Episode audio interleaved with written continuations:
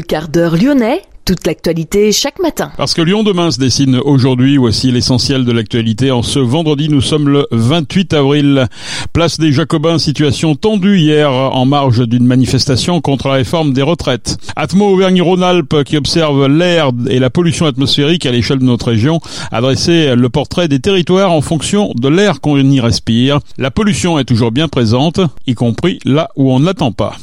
Les subventions régionales devraient remonter à l'Opéra de Lyon. L'Institut Paul Bocuse vient d'annoncer son nouveau nom. Le harcèlement scolaire fait régulièrement la une de l'actualité. Des actions ont été mises en œuvre comme des numéros d'alerte 3020 ou 3028, des campagnes de sensibilisation, mais c'est insuffisant et des actions privées sont en train de se mettre en place. Ainsi, l'entrepreneur Julien Lopizzo a décidé de lancer un appel à projet par le biais de son fonds de dotation 777 Children. 10 000 euros sont affectés aux trois projets retenus. Julien Lopizzo est notre invité dans ce quart d'heure lyonnais. Lyon demain, le quart d'heure lyonnais, toute l'actualité chaque matin Gérald de Bouchon. Bonjour à toutes, bonjour à tous. Différentes organisations de gauche opposées à la réforme des retraites avaient diffusé sur les réseaux sociaux un appel à un apéro festif et à une casserolade antifasciste. Hier soir, sur la place des Jacobins, des militants d'extrême droite encagoulés sont venus s'en prendre aux manifestants présents sur la place. Sept de ces militants d'extrême droite ont été interpellés par les forces de l'ordre, selon la préfecture. Atmo Auvergne-Rhône-Alpes, qui observe l'air et la pollution atmosphérique à l'échelle de notre région, a dressé le portrait des territoires en fonction de l'air qu'on y respire. La concentration d'oxyde d'azote, supérieure à celle recommandée par l'OMS, touche en moyenne 93% des habitants des grandes agglomérations. La métropole de Lyon est la plus concernée, 99% des habitants, suivie par Grenoble et Saint-Étienne.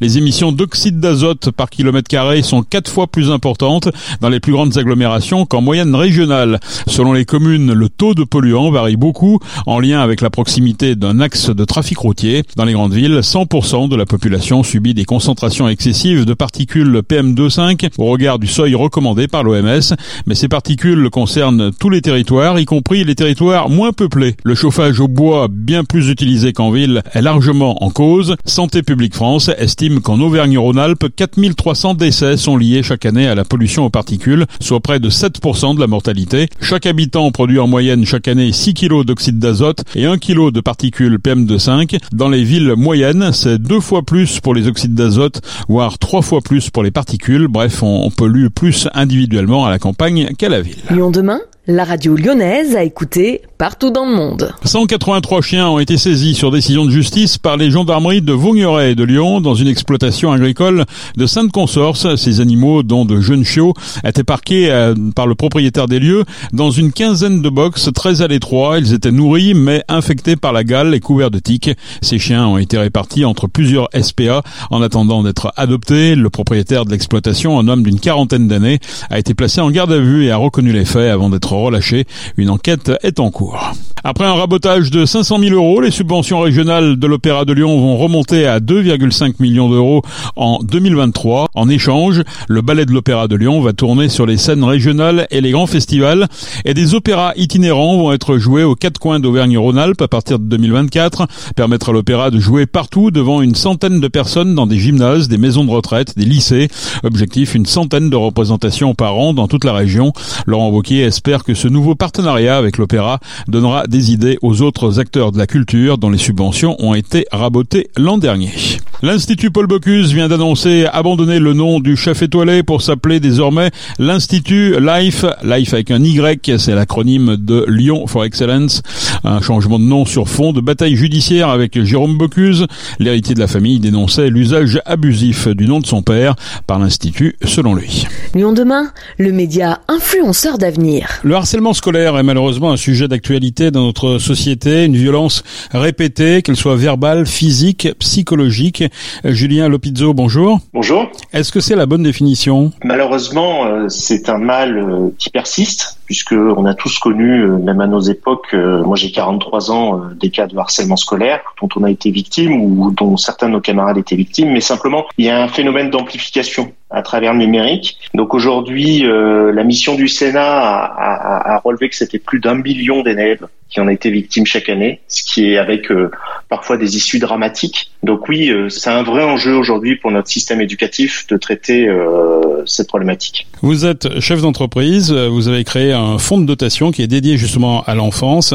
Ça s'appelle 777 Children, avec quatre pôles. Quels sont les, les pôles d'activité de, de, ce fonds et pour quelle, quelle mission? Nous, on se dédie effectivement aux missions, au soutien d'actions caritatives à destination de l'enfance sur quatre thématiques la santé, l'éducation et la protection sous deux formes, la protection contre les maltraitances et la protection dans le cadre de l'environnement, même si sur cette thématique, on est encore euh, en train de chercher des initiatives euh, compatibles. Vous êtes parti de, de quel constat pour euh, fonder cette initiative? Au démarrage de ma carrière, je m'étais toujours promis, si je réussissais, d'essayer d'aider les autres, parce que je considère que j'ai eu de la chance d'avoir des parents qui ont pris soin de mon éducation. Même si je viens d'un milieu modeste, j'ai jamais manqué de rien. Donc euh, je voulais restituer ça. En, tant que père de famille, je me suis dit que l'enfance c'était vraiment euh, un enjeu euh, majeur pour notre société. Et particulièrement, donc vous intéressez au harcèlement scolaire. C'est vrai qu'on en parle beaucoup dans les médias en ce moment.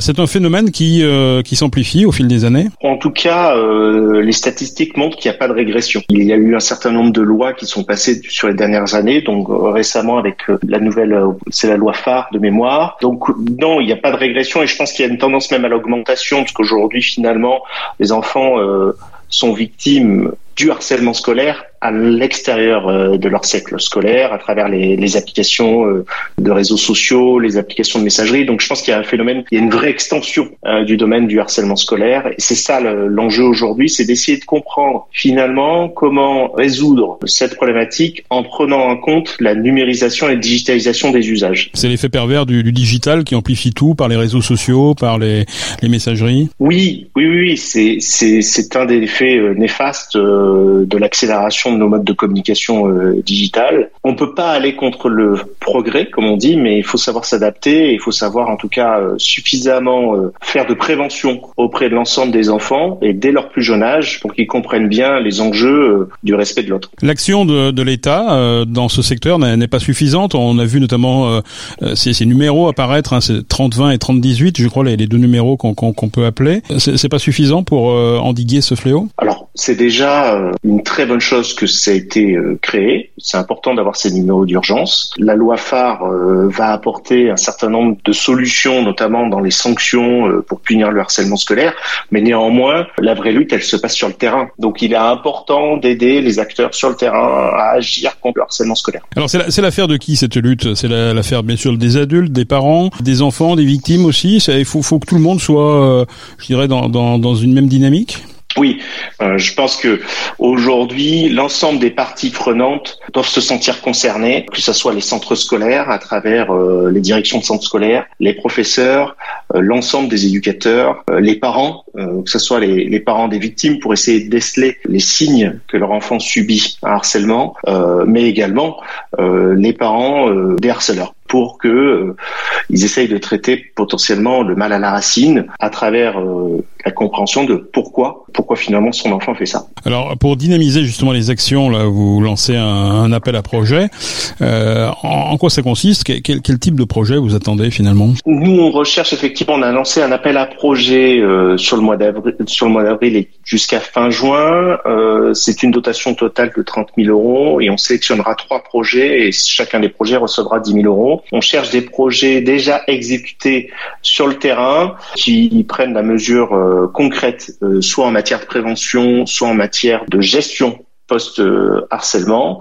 Euh, donc euh, les gens peuvent candidater sur notre plateforme en ligne et donc on sélectionnera à travers euh, différents critères qui sont, on va dire, l'expérimentation à travers les chiffres qui nous seront donnés. On sélectionnera les meilleurs projets pour les soutenir. Ça aura deux effets. Un, de leur apporter des moyens et deux, on essaiera de leur apporter un peu de visibilité dans notre réseau. Et ça peut être quoi par exemple? Bah, Ça peut être un programme de sensibilisation dans les, dans les collèges ou dans les écoles primaires qui viennent expliquer aux enfants en quoi consiste finalement le harcèlement scolaire parce que souvent il peut y avoir méprise au démarrage d'un harcèlement entre le, gag et l'humour et le harcèlement. Je pense que on n'est pas tous égaux sur le sujet et c'est important que les enfants comprennent que euh, les blagues les plus courtes sont les meilleures. Et puis ça peut aussi être euh, des systèmes de prévention, mais plutôt auprès des éducateurs, formation auprès des éducateurs, ou bien des applications qui serviraient plutôt. Je sais que là, il y a des initiatives autour de chat liés à l'intelligence artificielle pour pouvoir répondre à des questions pour les parents et les enfants autour du harcèlement scolaire. Ça peut être ça également. Aujourd'hui, la seule limitation qu'on a, c'est qu'on souhaite pas, euh, on va dire, sponsoriser d'événements. En tant que tel, on est vraiment plutôt sur des projets qui sont sur le terrain. C'est des projets qui seront euh, sur, Lyon, sur la métropole, sur la région. Et vous avez une limite géographique? On a la limite géographique de la France. Euh, effectivement, on serait content de pouvoir aider des actions dans notre région ou dans notre ville, mais on couvre euh, le national. Ça peut être, euh, on a trois projets à soutenir. Il peut y avoir un projet en national, un projet en local. Ok. Et le calendrier de l'appel donc euh, est ouvert jusqu'au 30 juin. Vous me dites si, si je me trompe. Oui, c'est ça. C'est ouvert jusqu'au 30 juin. Donc jusqu'au 30 juin, chaque association éligible pourra candidater et euh, on les contactera au fur et à mesure euh, de la complétude de leur dossier pour avoir un peu plus d'informations et pouvoir faire notre choix en, en tout état de cause. Merci Julien Lopizzo. Je vous rappelle, vous êtes chef d'entreprise, vous êtes philanthrope et vous avez créé un fonds de soutien, un fonds de dotation exactement dédié à l'enfance. Merci beaucoup Julien. Merci beaucoup. Lyon demain, à la maison, au bureau, dans le bus, en voiture, avec CarPlay ou Android Auto. Lyon demain, accessible partout, même dans les tunnels. Geda Fofana va rester en poste la saison prochaine à la tête de la N2, entraîneur de l'OL Academy depuis 2018. L'ancien milieu de terrain de 31 ans a annoncé sa prolongation de contrat jusqu'en 2025 à l'Olympique lyonnais. Tolisso sera lui suspendu pour la réception de Montpellier le dimanche 7 mai. Le milieu lyonnais a reçu trois cartons jaunes en moins de 10 journées. Jazz à Vienne coordonne la programmation du Jazz Day. Ça se passe dimanche. C'est la onzième édition de cette journée internationale créée à l'initiative d'Herbie Hancock et de l'UNESCO pour célébrer les valeurs qui font l'identité du jazz, à savoir le partage et le métissage. De nombreux acteurs culturels métropolitains se sont impliqués dans l'élaboration du programme. Une cinquantaine de lieux, dont 18 bars restaurants, accueillent gratuitement des projets musicaux à différentes heures de la journée. Ninkasi, Hit, des salles de concert comme le Hot Club, la Clé de le Manège, la Grouverie, la MJC Louis Aragon ou encore le Jack Jack, mais aussi le Grand Hôtel de la Poste, le Cinéma Comédia ou encore la Ferme du Vinatier. Pour tout renseignement sur cette programmation, rendez-vous sur jazzday-lyon.com. On se retrouve lundi pour une prochaine édition.